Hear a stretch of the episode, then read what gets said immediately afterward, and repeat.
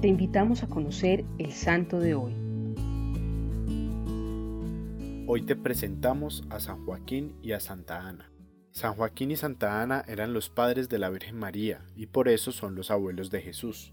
Personalmente me llegué a preguntar, ¿qué mérito tuvieron Joaquín y Ana además del hecho de ser abuelos de Jesús para ser llamados santos?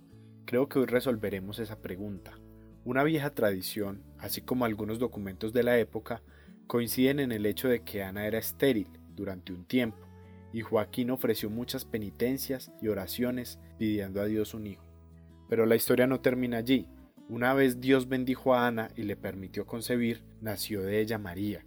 María, así como Jesús, no nació aprendida. Su fe, su confianza, su generosidad, la que necesitó para decirle que sí al ángel o para visitar a Santa Isabel, por ejemplo, vendrían necesariamente del ejemplo y de los consejos de sus padres. Comencé a pensar entonces, lejos de no tener pruebas, entre comillas, de la santidad de San Joaquín y Santa Ana, tenemos la mejor y la más convincente prueba, la Virgen María. Ellos supieron pedir a Dios con insistencia la bendición de un hijo, y cuando llegó se dedicaron a cuidarla, a amarla, pero sobre todo a formarla en la fe. Finalmente, no me cabe duda que San Joaquín y Santa Ana supieron dar ternura a su nieto, que era el mismo Dios, y seguro que María les contó todo lo que le había revelado el ángel, y aunque esa historia fuese un poquito increíble, ellos creyeron en María y por lo tanto creyeron en Jesús.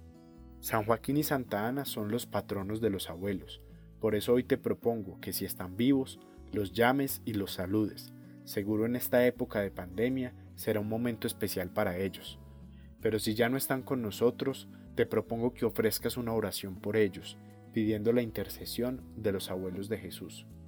Señor Jesús, te pido por el amor que tuviste a San Joaquín y a Santa Ana, que nos ayudes a confiar en María, a creerle a María, y que entendamos que todos como cristianos tenemos la vocación de formar a los más jóvenes en nuestra fe y en el amor a ti.